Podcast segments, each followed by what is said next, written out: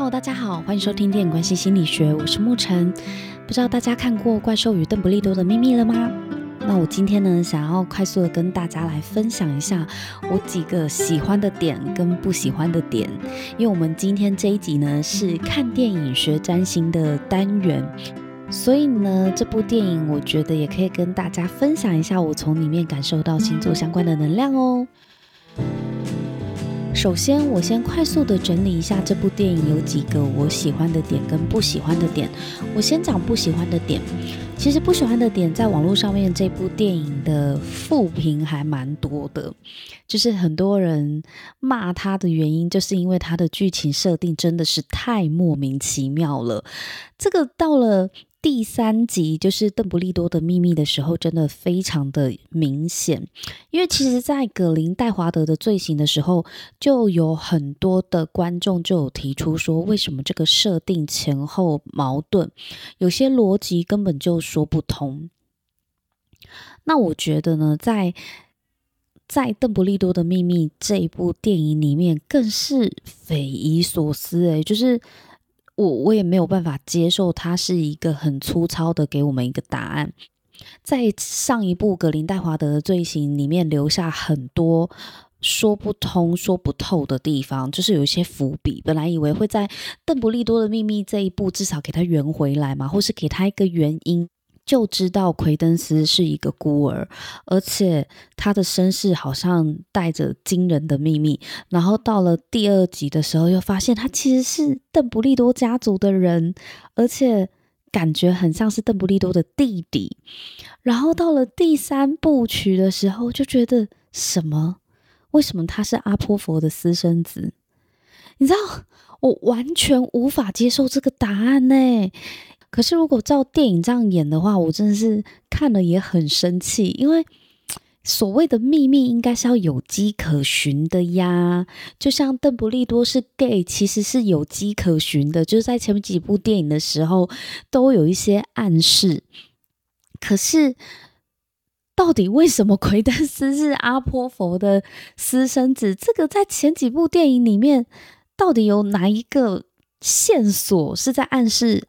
阿波佛跟一个女生恋爱，然后那个女生生了一个小孩，阿波佛完全不知道。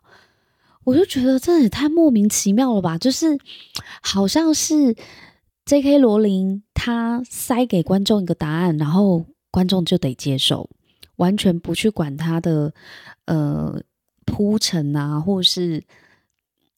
合不合理？我所谓的合不合理，不是说这件事情的发生到底可不可以，罗琳想要怎么写都可以。我讲的合不合理的意思是说，哪有人剧情这样转折的啦？就是你前面提都没提，也没有任何的线索去暗示，就突然说奎登斯是阿波佛的私生子，太奇怪了，真的太奇怪了。而且邓布利多似乎。早就知道这件事情，可是阿婆佛却不知道，就是他中间 好像跳了一大段没有讲，就是到底阿婆佛知不知道他在外面有私生子？是邓布利多告诉他，他才知道的吗？还是阿婆佛一直都知道，只是他不愿意去面对？突然冒一个阿婆佛，怎么回事？看到他这样子演的时候，我真的是非常的无奈。然后再来看完邓布利多的秘密，我觉得这就是一个选举的故事啊，从头到尾就是葛林戴华德想要去选国际巫师的领袖，就这样，这是一个关于选举的故事。然后这个选举呢，除了人民投票之外呢，他还他其实是靠着麒麟向谁下跪，然后来决定的。嗯。真的是一个莫名其妙，因为如果是由巫师去投票决定的话，那怎么样都不会是葛林戴华德啊。对，可是最后却因为麒麟向谁下跪，然后原本要宣布葛林戴华德当选了。What？那巫师的票是怎么样？就不重要吗？嗯，我觉得这个这选举制度其实也是很奇怪，就是麒麟他会判断哪一个候选人他是真的很纯洁的人，然后会跟他下跪。可是麒麟也可以作假啊，就像葛林戴华德，他也是先把其中一只麒麟杀了，然后再施一点魔法，让他可以对自己下跪。他其实是作假来的。那你看，作假来的结果，本来就要变成被当真了，诶，就是大家只好摸摸鼻子啊，反正麒麟跟你跪嘛，那我们就只好推派你当我们的领袖。那不就还好有生第二只？我真的很不敢相信，就是。巫师界是用这么愚蠢的方式在选举，去相信一个神兽，可是这个神兽是有可能被操控的。然后我还很不喜欢的就是他安排第二只麒麟，竟然是去跟邓布利多下跪，我觉得这个太矫情了，就是太恶心了。因为因为我不觉得邓布利多是什么多神圣的人。他是一个蛮伟大的校长，不可否认。可是他在《哈利波特》本传的七部曲里面，就是我我不觉得他他是真的一个非常纯洁的人，值得麒麟跟他下跪。如果要比心灵上的纯洁，我觉得 Newt 或是 Jacob 都比邓布利多、比阿布斯还要纯洁，所以他刻意安排。麒麟去跟邓布利多下跪是一个很诡异的事情，因为邓布利多就不是候选人呢、我觉得有一点太刻意了啦。对，明明就是应该要从三个候选人里面选一个就好了，他为什么要走向邓布利多？非常的诡异。然后再来，我觉得奎登斯的这个角色实在太浪费了。他是第一集、第二集很重要的主角，第一集就是。最重要的这个角色就是他嘛，暗黑怨灵嘛，让我们知道什么是暗黑怨灵。然后到了第二集，又让我们知道哦，原来他是邓布利多家的人。然后到了第三集，原本以为他可能会有什么样的角色成长的曲线，因为我觉得这个角色如果真的要让他去探讨一些内在的。心境的转换，或是他观念的扭转，或是他从被抛弃如何感受到自己有归属感，这中间其实有很多可以讨论的，可是都没有。它就是一个装饰品。它从第二部曲开始，我就觉得它是个，它就是一个摆在那边一个故事的起起头而已。也没有要讨论他的意思，因为后来主角就是在格林戴华德跟邓布利多、阿布斯、邓布利多身上了，所以魁登斯整个就被装饰化。我觉得他很可怜，这个角色从头到尾就是个工具人，从第一集被格雷夫利用到第二集被格林戴华德利用。我觉得魁登斯是蛮可怜的一个角色，因为他从头到尾都一直在被人家利用，而且他其实是一个很单纯的人。你看。谁跟他讲什么，他就相信什么。葛雷夫跟他说着的话，他就信；葛林戴华德跟他讲的话，他就信；阿布斯跟他说的话，他也就信了。所以，谁告诉他什么，他就照单全收。是真的很单纯，可是也太容易被人操控了吧？这就是他悲剧的命运了。By the way，我觉得强尼戴普演的葛林戴华德比较帅。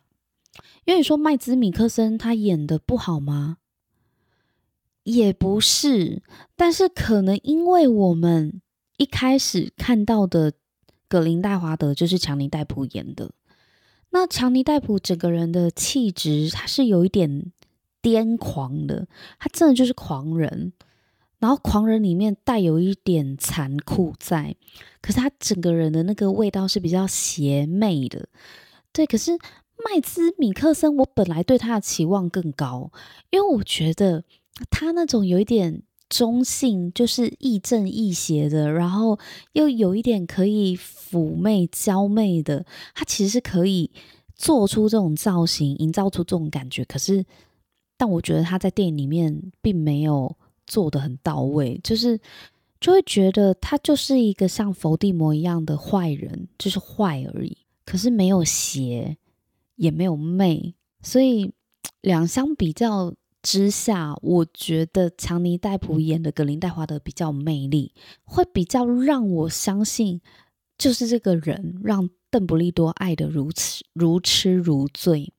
对，可是如果是麦兹米克森演的格林戴华德，我觉得他有点老诶，就是他跟裘德洛演的邓布利多比的话，我觉得他老很多，就是他的那个大叔感很重，所以我我个人是比较喜欢强尼戴普啦。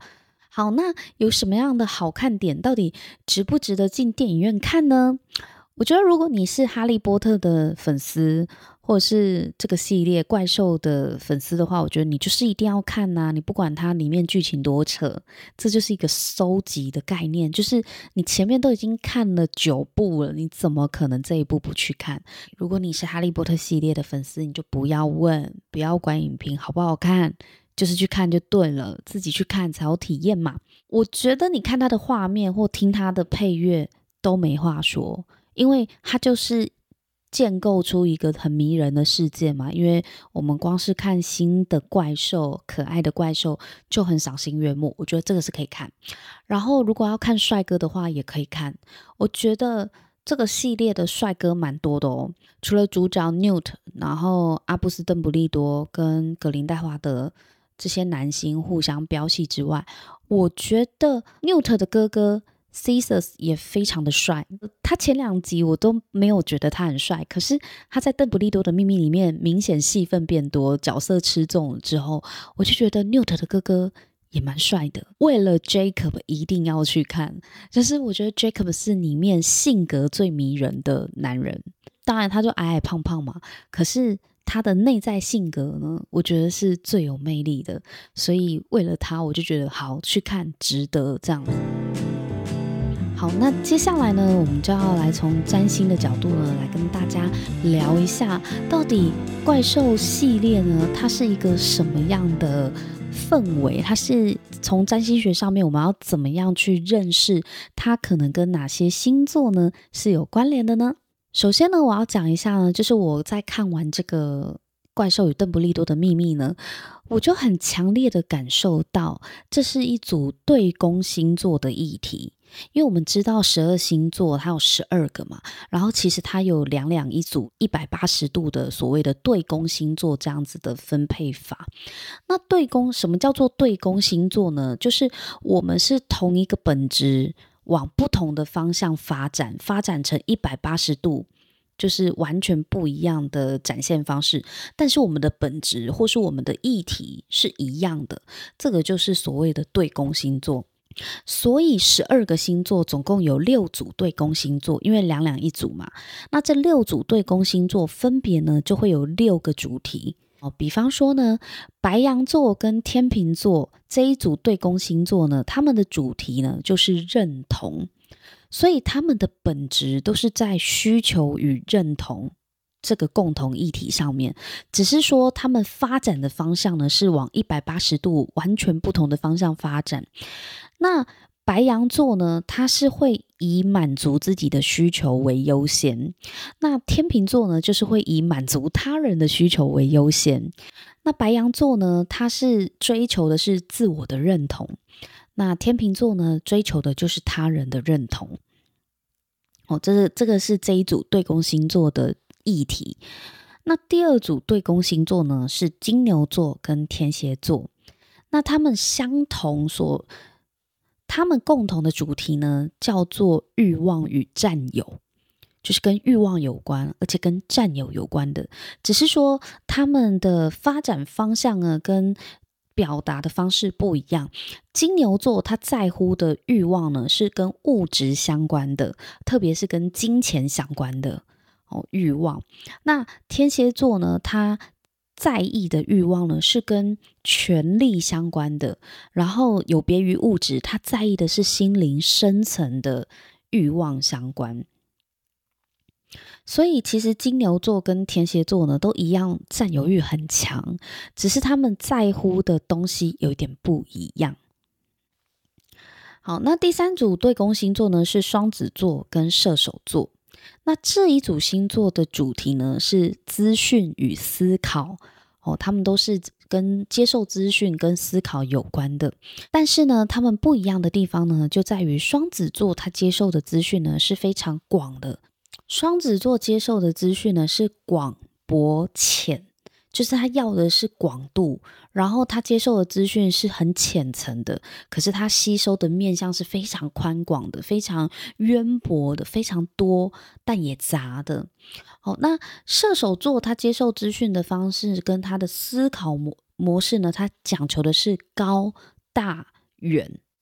他看的东西呢是看很远的，然后他想的东西是比较深的，然后比较，他思考的层面呢是有高度的，他就像是站在高楼上面，然后往远方眺望一样，就是他接受资讯，他是喜欢接受比较有深度的，然后。看，然后他思考方式是比较远的，然后高度也是比较高的。这个就是射手座跟双子座两种不一样的能量作用。而且双子座吸收的资讯是跟当下有关，但射手座看的可能是未来十年、五年的趋势相关。好，那第四组对宫星座呢是巨蟹跟摩羯。那巨蟹跟摩羯这一组对宫星座，它。共同的主题呢，就是守护与爱哦。守护什么呢？巨蟹座它其实它的能量呢是母母亲，就像母亲一样，它是比较。母亲形象的能量，那摩羯座呢？它是属于父亲型的能量，所以他们两个守护的东西就不太一样啊。巨蟹座守护的是家庭，摩羯座守护的是家园、国家，又更多人了，是又又比较倾向于社会的。所以巨蟹座他要稳住的是家庭伦理，而摩羯座呢要稳住的则是社会制度。他们虽然呢，巨蟹跟摩羯虽然表现的方式跟在乎的点不一样，可是其实他们的本质都是基于对家庭、对国家的爱，或者是对社会众人的爱，所以他们才愿意去守护这件事情嘛。所以其实本质是一样的，只是着重的面向不同而已。第五组对宫星座呢，就是狮子座跟水瓶座了。狮子座跟水瓶座，他们的共同主题呢，就是在于创造。哦，狮子座很会创造，很会创作；水瓶座呢，则是发挥创意。哦，创造是他们共同的主题。那他们还有另外一个共同的特点呢，就是他们都是拒绝平庸的人。他们非常的不喜欢跟别人一样，其实就是拒绝平庸啦。但是。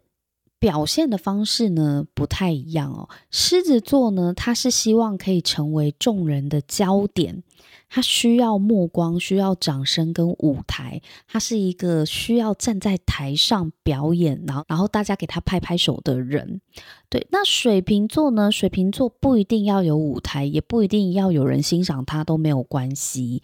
对，因为基本上水瓶座认为自己就是独一无二的，他不一定要成为焦点，可是他一定要创造出或发展出自己的特点。狮子座是希望别人可以看得到我多棒嘛，然后给我拍拍手嘛。水瓶座不是，水瓶座会觉得我的棒别人不懂是正常的，因为我们智商不一样。就是他的特别也不一定要很多人知道，对，因为他认为他自己就是最特别的那一个，而且相较于狮子座，他是喜欢站在舞台上的；水瓶座呢是喜欢走入人群里的，对，水瓶座是跟众人在一起的。对，他既既能够跟大家合作，然后又能够保有自己与众不同的地方，只是说他这个与众不同的地方不太需要得到别人的认同。对，他，他反而会觉得我才不要跟你们一样呢，我要我自己，我有我自己的嗜好，我有自己的喜好哦，我就是活在我自己的世界里面。嗯，我我为我是我世我自己的世界的王，这样子就可以了。哦，这个是水瓶座，所以其实水瓶跟狮子都一样啦，他们就不喜欢平庸，他们是非常具有创造力的一组对分相。那最后一组对宫星座呢，就是处女座跟双鱼座了。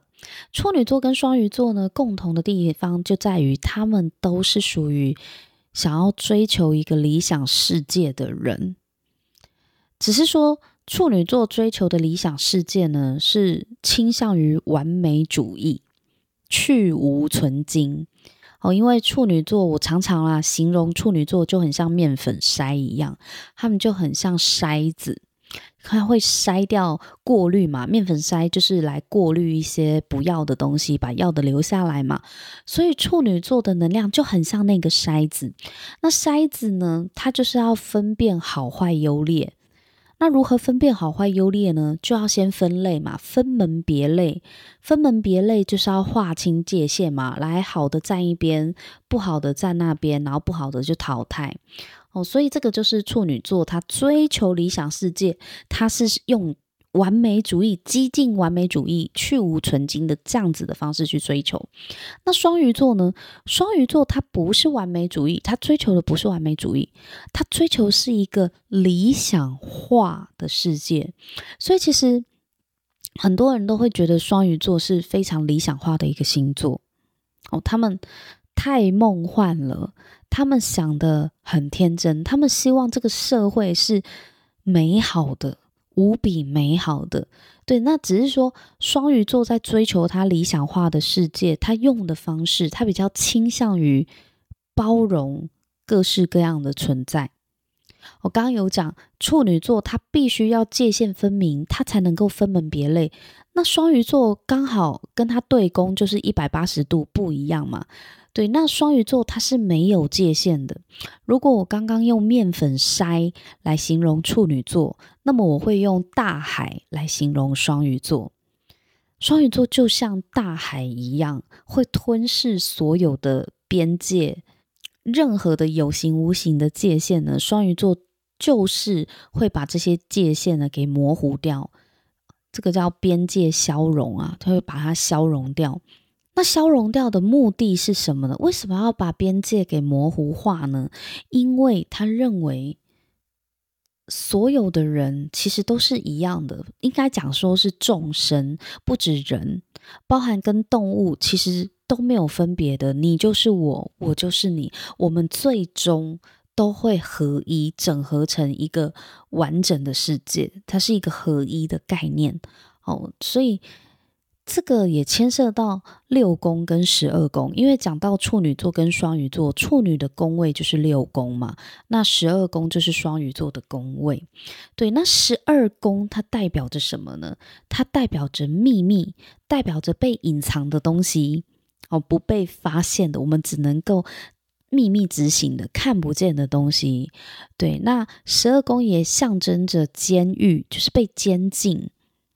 某一些罪犯曾经有一项报道讲说啊，其实，在监狱里面呢、啊，罪犯最多星座的呢，就是双鱼座的罪犯。他们有去做一个调查，那你说双鱼座特别坏吗？特别的喜欢犯罪吗？为什么被抓去关的，就是这个罪犯都是双鱼座呢？其实刚好相反哦，不见得双鱼座多么的。凶神恶煞，或是多么的十恶不赦，所以才会被抓去关。你要知道呢，被抓去关的都是代罪羔羊，替老大背锅的。哎，不要傻傻的，不要以为双鱼座就是那个真正做坏事的人，多半啦，双鱼座都是那个被牺牲的人，背黑锅的人。对，所以其实。十二宫的能量，我们讲的这个双鱼宫位的能量呢，它其实也有被牺牲这个意义在哦，就是这个象征，这个味道在。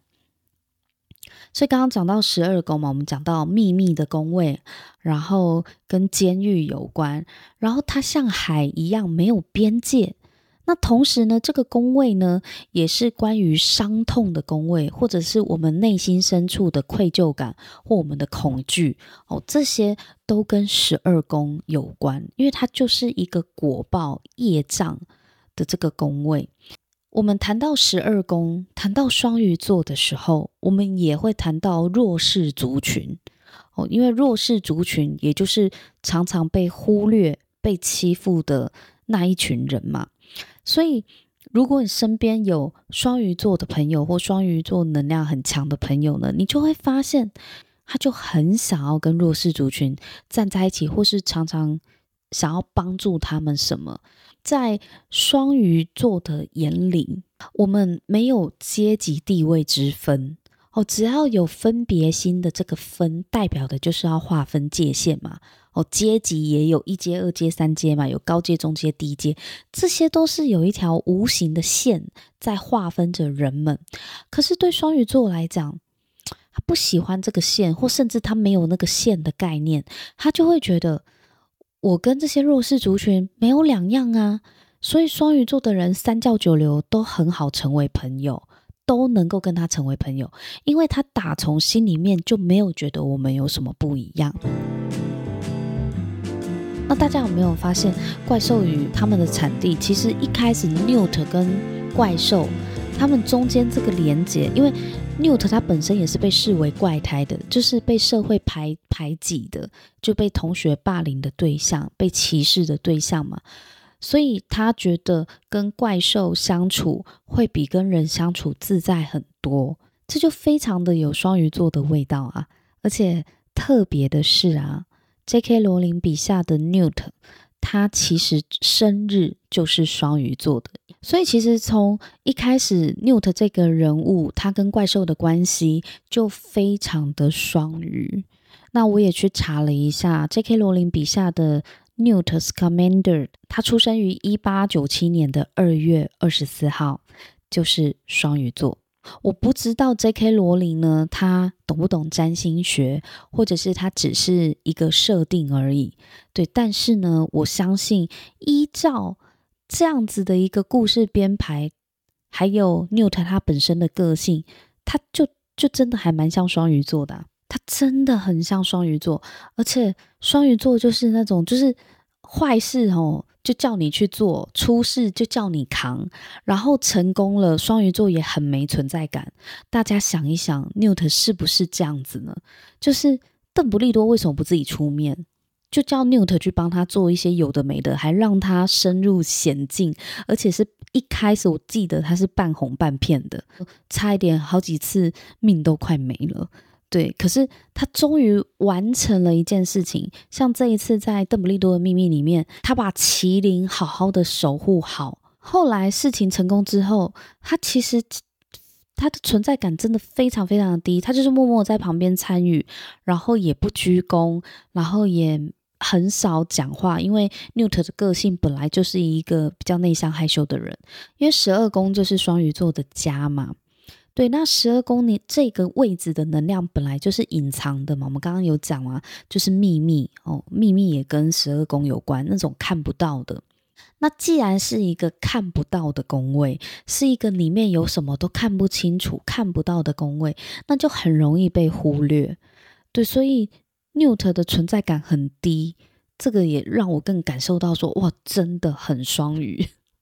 真的很十二宫诶，这么多秘密，每个人心里都有秘密。这个系列就是在卖秘密的，然后他的秘密还让人家很生气，就是莫名其妙没有铺陈就直接丢一个结论要我吞下去的秘密，我觉得难以下咽，会噎到。好，那十二宫双鱼座的对面就是第六宫，也就是处女宫哦，处女座的家就是第六宫，为什么？这一条轴线会是这部电影我觉得最有感觉的，因为第六宫在星盘里面的第六宫，我们又叫做奴仆宫。奴仆宫呢，它也跟宠物动物有关系哦。对，所以又看到了这个象征的意义，就觉得哇，那这这个电影哎，果然就是跟动物有关，就让人家联想到第六宫嘛。对，然后跟秘密。跟被隐藏的相关，就会联想到十二宫哦。十二宫刚刚有讲到被遗弃的嘛，被牺牲的哦，然后被大哥指派去背黑锅的，就是双鱼座最多。所以监狱里面关很多双鱼座，不是他们特别坏，是他们特别容易被利用，就是背黑锅的命哦。所以。邓布利多的秘密里面也有讲到 Credence，你看 Credence 他又是孤儿嘛，然后又是私生子，然后格林戴华德跟阿布斯两个人又有很多不可告人的秘密，就是曾经想私奔嘛，太多太多的秘密在这个系列里面了，非常的十二宫。那六宫呢，刚刚讲到六跟十二，我们刚刚有讲到处女座跟双鱼座，其实他们都是怀抱着理想的，对这个世界是怀抱着理想的嘛。对，那回看邓布利多跟格林戴华德，他们其实一开始对这个世界也是怀抱着理想的。格林戴华德想要建立一个由巫师统治的更更仁慈、更智慧的世界。他其实觉得这世界不应该是由麻瓜统治啊，应该是巫师来统治麻瓜嘛。那因为格林戴华德他本身拥有巫师的自我优越感，所以他就会觉得麻瓜呢是比较刺激的，是比较劣等的。所以格林戴华德呢，他的内在其实是觉得巫师是比较高尚优秀的人，那麻瓜是比较次等劣等的人，所以他其实已经开始，他就像处女座一样，他已经开始在分裂了，已经，他就像处女座一样，他其实已经开始在帮人类做一个分类的动作，而且已经开始在分高低了，分好坏了。那邓布利多呢？虽然年轻的时候呢是有加入他，并且支持他的理念，但是呢，因为在某一次他们他们起了冲突，然后互相打架吵架，不小心杀死邓布利多的妹妹之后，邓布利多就突然清醒了，因为他可能发现说，哇，这个人他不是只有极端的。思想而已，他一旦就是可能一言不合，一旦有冲突，是可能会有人因此而丧命的。所以邓布利多他就清醒了，因为他最爱的妹妹因为这这件事情不小心被波及到死掉了，就是让他对于麻瓜跟巫师到底要怎么样共处呢，有了新的看法。晚年的阿布斯呢，邓布利多他其实对麻瓜是非常好的。巫师跟麻瓜他们是可以共存的，这是一个共好的概念。那你说双鱼座这么伟大，就是包容一切共存，对不对？但也因为没有界限，所以会混乱呢、因为他他不分又不挑选，就会造成非常的杂乱，有时候可能会失序，就是非常的混乱。一体两面嘛，你说像格林戴华德那样子，他把人类分门别类，分好坏优劣，就很容易走到一个种族主义，就是只有我族才是最高尚的，其他族就是最劣等的，甚至有某一族就是特别看不顺眼的，就可以把他杀掉嘛。就很多人就说格林戴华德他其实他的原型就应该是希特勒嘛，但问题是为什么会变成这样？就是为什么他会？需要去歧视别人，他想要满足自己的什么？不然他为什么需要去歧视麻瓜呢？处女座呢？他是追求完美，他的理想是追求完美嘛，去无存菁。双鱼座的理想其实是追求的是完整，这样我跟你没什么不一样，我们最终会合而为一。宇宙所有的东西其实都是来自同一个起源，我们大家都是一样的，对，所以双鱼座追求完整，处女座追求完美，大家有没有觉得很熟悉？完美跟完整这个概念呢，也在这部电影里面有被提到哦，在哪边呢？当 Newt 跟 Jacob 在说明麒麟会向纯洁的人屈膝下跪的时候。拉力教授呢就补充说：“对啊，没有人是完美的，你也不用太在意啦。对啊，麒麟玫瑰你，你不用太难过，因为我们没有人呢是完美的。而且 Newt 呢就把这句话送给很自责的邓布利多，因为邓布利多一直放不下他妹妹 Ariana 的死，所以他一直活在自责里面。那 Newt 想要安慰他，就送给他这句话，就是没有人是完美的。”但即使如此，我们还是可以尽力的去补偿。就是我们即便犯了一些错，最重要的是我们想要尝试的去补救的这份心。那关于完整呢，也有被提到，就是当 Jacob 怀疑自己的时候呢，阿布斯就跟他讲说：“你拥有许多男人一辈子都没有的东西，就是一颗完整的心。只有拥有完整的心的人。”才能够真诚的面对自己，怪不得我那么喜欢 Jacob。你看他对什么事情都非常的坦然，然后又非常的真诚的面对自己跟面对他人，所以会觉得他活得很坦荡荡，没有包袱，没有负担，因为他没有秘密啊。邓布利多多羡慕他，因为邓布利多背负着一堆秘密，而且在这部电影里面，很多人大家心里都会有藏着大大小小的秘密，但是 Jacob 没有。对 Jacob，他想什么他就说出来，他爱 Queenie，他就去追，而且他拥有一颗完整的心。对，这个完整的心，并不是说他一直很想 Queenie，然后就觉得心缺了一角还是什么的，不是。是他不太需要去跟别人证明自己什么，然后他就是非常活在当下的一个人，然后心里坦荡荡的，又很善良正直。我觉得麒麟应该跪他，为什么不跪呢？我觉得他蛮纯洁的啊。总结呢，以上呢，这是我看完《怪兽与邓布利多的秘密》的一些想法，以及带大家从占星的角度跟大家分享我自己感受到的，这是一个处女座跟双鱼座对宫星座的能量的一部电影啊。对，我，我不太喜欢去。分析就是哪个角色他可能是什么星座哦，谁谁谁是什么星座，这不是做看电影学占星这个单元的目的。对，我通常呢都是就这整个故事，他要传达出什么样的能量。那如果对占星学本身就有研究或有兴趣的人，相信你大概知道我在说的是什么。我觉得我们是可以互相讨论的，觉得占星是一个非常有趣好玩的学问嘛。那如果我们可以从电影里面呢，更加了解哦，原来双鱼座的能量就会很像什么样子的故事，然后处女座呢，可能是什么样的能量？我们对于占星有更深一层的了解的话，我觉得这是一个蛮有趣的互动。这部电影呢，给我的感受呢，就是人有秘密啊，就会活得很沉重。对，但当你放下你的那些秘密的时候，当他们不再是秘密的时候，没有了负担，才能够轻盈的往前走。对，不要背着秘密越多哦，心里越沉重，越抬不起头。